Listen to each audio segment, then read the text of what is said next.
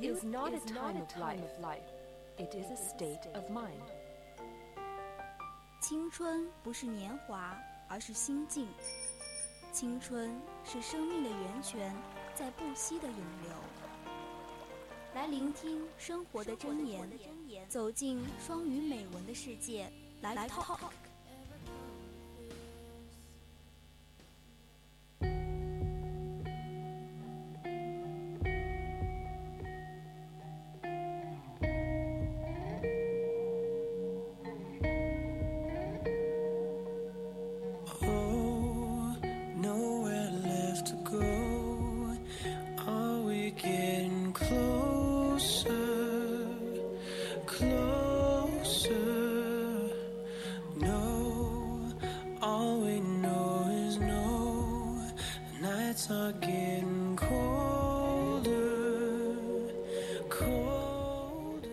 好了，我们的 live talk 要开始了。我们又是在嗨的电乐之后，又迎来了我们舒缓的这么一首歌 Yeah, just be relaxed. 呀。 Now, uh, the next passage I want to show you is when you are 20, so don't be so free. Yeah. 二十多岁的时候，千万不能够太闲。是啊，其实我跟万佳嘛，包括我们在校的大学生，都是算二十多岁的青春年华。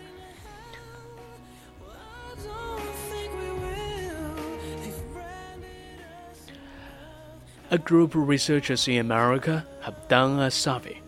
美国的一项研究人员做了一项调查， They ask a lot of people what their greatest regret is。他们询问很多人，问这些人他们最大的遗憾是什么？ and according to the statistic they got, 75 of the percent of the people said it's that they didn't work hard enough when they were young, and as a result they had achieved nothing. 根据他们得到的数据，百分之七十五的人都说自己年轻的时候不够努力，以至于现在一事无成。 Nowadays, it seems popular for young people to deliberately stay confused and do nothing seriously. 如今，年轻人似乎流行故意保持迷茫，做什么都不认真。 That's really sad. 这真的是非常的悲哀。Youth is the most precious things you have, and it's the most precious resource at your hand. 青春是你手上最珍贵的东西，也是你手上最珍贵的资源。 And stay busy when you're young. Fight as much as you can. Life is hard enough, even if you try, let alone if you don't. 在年轻的时候，我们应该忙起来。 你应该尽可能的去奋斗。生活对于那些努力的人来说已经很艰难了，更不用说那些不努力的。 Yeah, like what does it say in the Game of the Thrones? Winter is coming. 就像他们在《权力的游戏》当中说的，凛冬将至。 And winter is coming for everyone all the time. 凛冬正在向所有人袭来，而且是无时不刻。 The winter's name is time. 这个凛冬的名字叫做时间。 And opportunities are for those who have prepared themselves. 机会是给那些人有准备的人准备的。 Are you one of them？你是其中之一吗？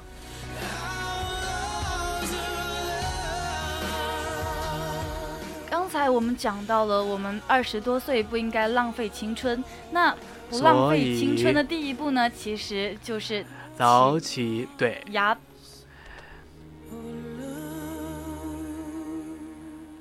聪明的人呢，大都会选择起早床，因为他们觉得自己的青春不能浪费在被窝里。So，聪明人大多选择起早床。这篇文章送给大家。Morning offers several benefits that can't be found at other times of the day. Shifting your schedule may- might take some adjustment, but it's worth it. 早上有很多好处呢，是其他的时段所没有的。虽然你可能需要一些适应时间才能改变你的时间表，但是这是值得的。You will have more energy，你的精力会更加的充沛。 And doing your best work means managing your mental energy. and you automatically have more mental energy in the morning when you wake up. 想要发挥你的最好水平，就意味着你要管理你的精力，而你早晨刚醒来的时候，自然就会有更多的精力。 Even if you didn't sleep great but enough, you probably have much more mental energy to wait fully, focus on, and let things go that don't matter. 即使你前一天晚上并没有睡好，但只要睡得足够了，你也会有更多的精力，有意识的集中注意力，同时还能够放下那些并不重要的事情。 And you can think creatively and have more capacity to use your prefrontal cortex. 你能进行创造性的思维， 并且能更好地运用你大脑中管理决策的区域。Let's make a huge difference for using your time productively as you can choose what you want to work on and stay on track and follow through. 这对于高效利用时间来说是至关重要的，因为你能够选择你想要做什么，并且可以有条不紊地按照步骤来做。You have fewer decisions to make. 你需要做的决定会更少。We don't have to do the things that draw mental energy, like making a lot of small decisions. 你不用去做去做那些消耗你精力的事情，比如说各种小决策。 Small decisions use up our self-control regulator abilities. Yeah，小决策会消耗你的自控力。It's not a finite resource that runs out, but it gets harder to do as you go along. 虽然自控力并不是并不是那种能够用光的有限资源，但是它的确会随着你的使用而越来越难调取。 And you go from thinking fast to thinking slow. You get hungrier. 你的思维速度会越来越慢，你还会变得更饿。Mornings allow you the time and space to work on things that are important. 早晨会让你有时间和自由去做那些重要的事情。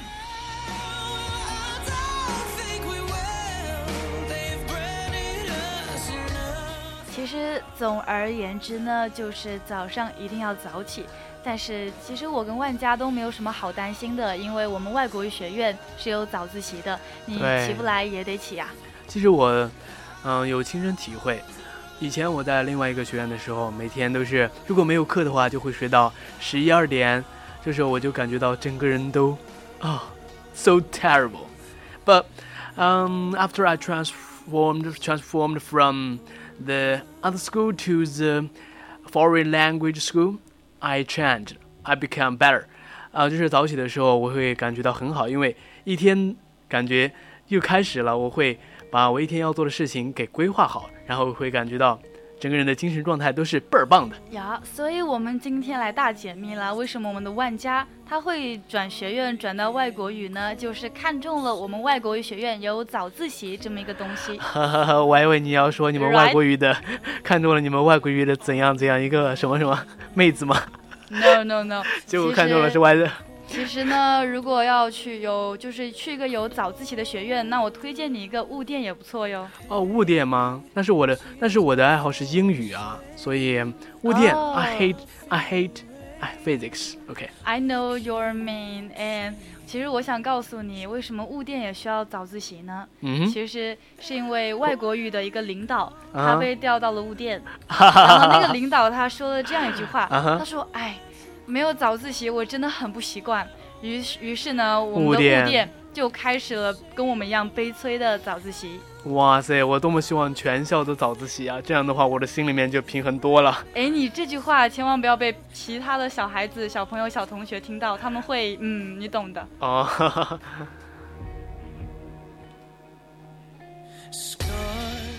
其实呢，在成功里面，我们都经常听一些成功学、成功学。刚才我们讲了早起，讲了我们的青春不应该浪费。其实还有一个很重要的东西，就是耐心。对，有耐心呢，才会慢慢的等到成功的到来。对，就像我们刚才在给大一的小朋友们一句一句的带英语，我就觉得我们的耐心真的是满满呀。对啊，我们都是做老师的潜力股嘛。人生有时需要耐心， There is an ancient saying in China goes as if your ship is against the current, you lose your ground when you don't advance. 中国有句谚语说：“逆水行舟，不进则退。” And isn't it talking about life? If you want something, you need to work at your best constantly. 那这不就是人生吗？你需要不断的努力，才能得到自己想要的东西。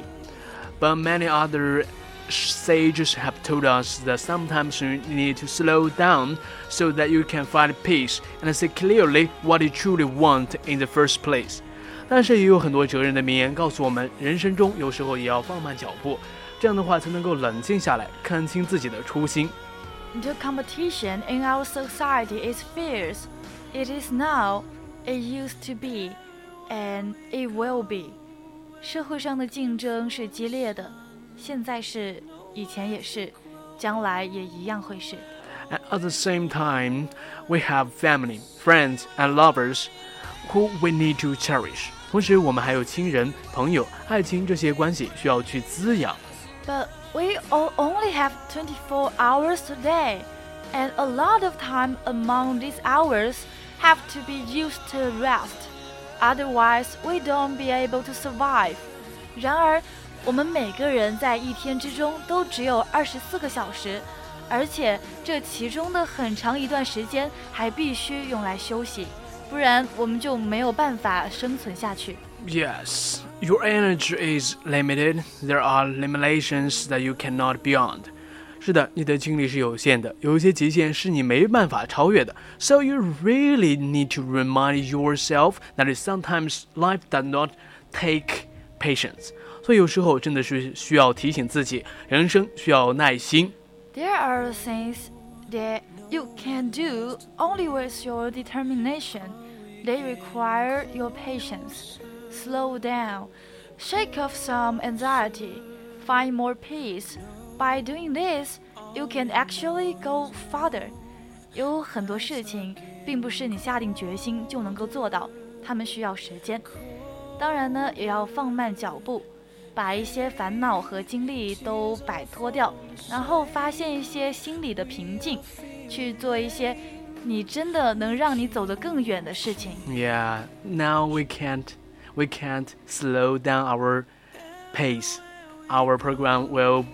finish, right?